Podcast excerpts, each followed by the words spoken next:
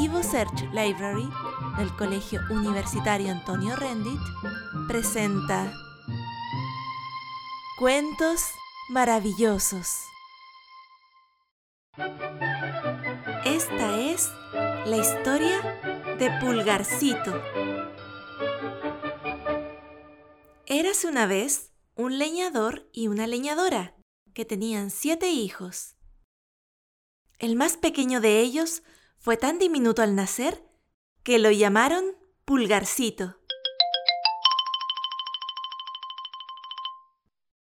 Este matrimonio era muy pobre, tanto así que todos en la familia tenían que trabajar para vivir.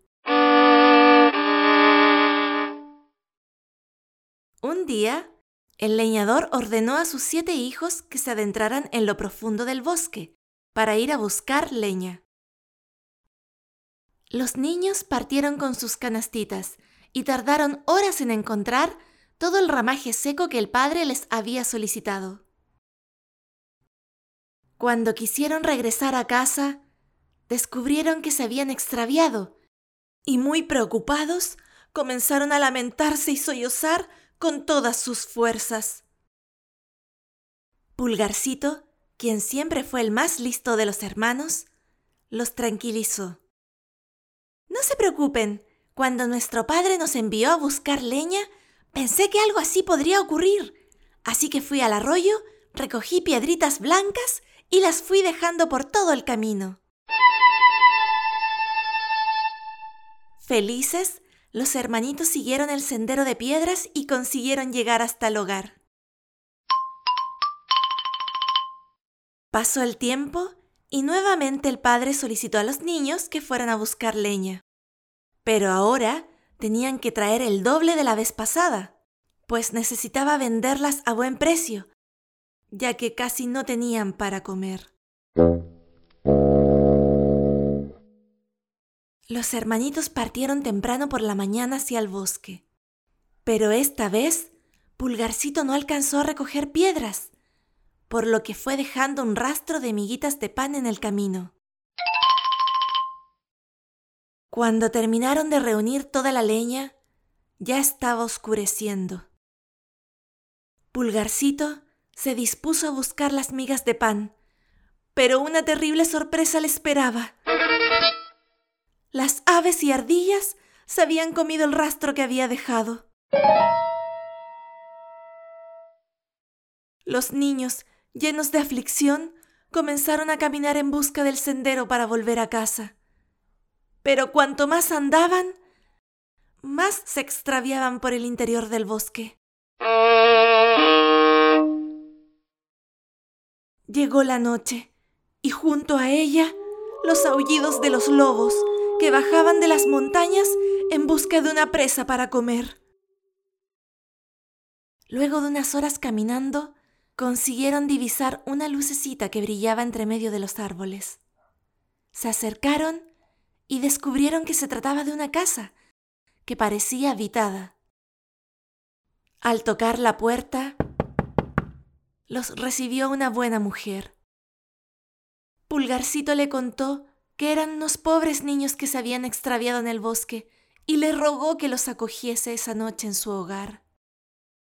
Al verlos tan lindos e indefensos, la mujer se puso a llorar y les confesó que no podía recibirlos, pues estaba casada con un malvado ogro que gustaba de comer niños.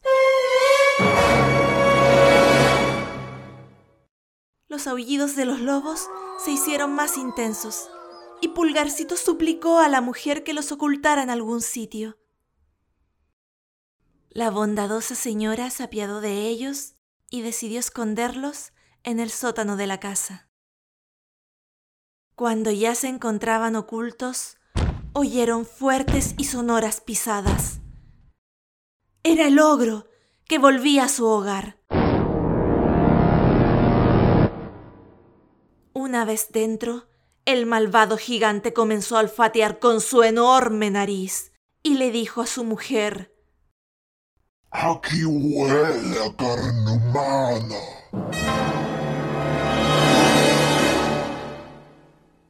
Te equivocas. le respondió ella. Huele al delicioso guiso que te he preparado para cenar. Cuando finalizó su comida, el ogro continuó insistiendo que olía a carne humana, y por mucho que su mujer intentara persuadirlo, se puso a husmear cada rincón de la casa, hasta que terminó yendo al sótano, donde sorprendió a los siete hermanitos tiritando de miedo. Con una sola mano agarró a los pequeños, los encerró en una jaula y le ordenó a su mujer que los cocinara para el día siguiente. La mujer esperó a que el ogro se quedara dormido para liberar a los niños, quienes a las primeras luces del amanecer salieron huyendo. Cuando el ogro despertó y descubrió que los hermanitos no se encontraban en su jaula, se calzó sus botas de siete leguas, con las que podía recorrer grandes distancias, y se largó a buscarlos. Los niños vieron al ogro que pasaba de una montaña a otra y atravesaba los ríos con tanta facilidad como si hubiesen sido pequeños arroyos. Escondidos tras unas rocas, observaron que el ogro se recostaba sobre un prado y se quitaba las botas para descansar. Y es que estaba tan fatigado con la búsqueda que muy pronto se quedó dormido. Escuchando los ronquidos, Pulgarcito se acercó al ogro. Con mucho cuidado le quitó las botas y se las calzó, viendo con gran asombro que éstas se iban achicando, quedando tan ajustadas a sus pies como si hubiesen sido hechas para él. Con las botas puestas, se dirigió hacia el bosque, en donde encontró al rey junto a su ejército, quienes recorrían aquellas tierras en busca de dragones y bestias para cazar. Pulgarcito le contó al rey acerca del malvado ogro que aterrorizaba a todos en el bosque, por lo que el rey y su ejército terminaron capturándolo y recompensando a Pulgarcito con una bolsa de oro por sus servicios. Pulgarcito y sus hermanos continuaron su camino hasta llegar finalmente a casa de sus padres, donde fueron recibidos con mucha emoción y alegría. Gracias a la bolsa de oro otorgada por el rey, Pulgarcito y su familia no tuvieron que preocuparse nunca más por vender leña. Y a partir de entonces vivieron juntos y felices para siempre. Y colorín colorado, este cuento se ha acabado.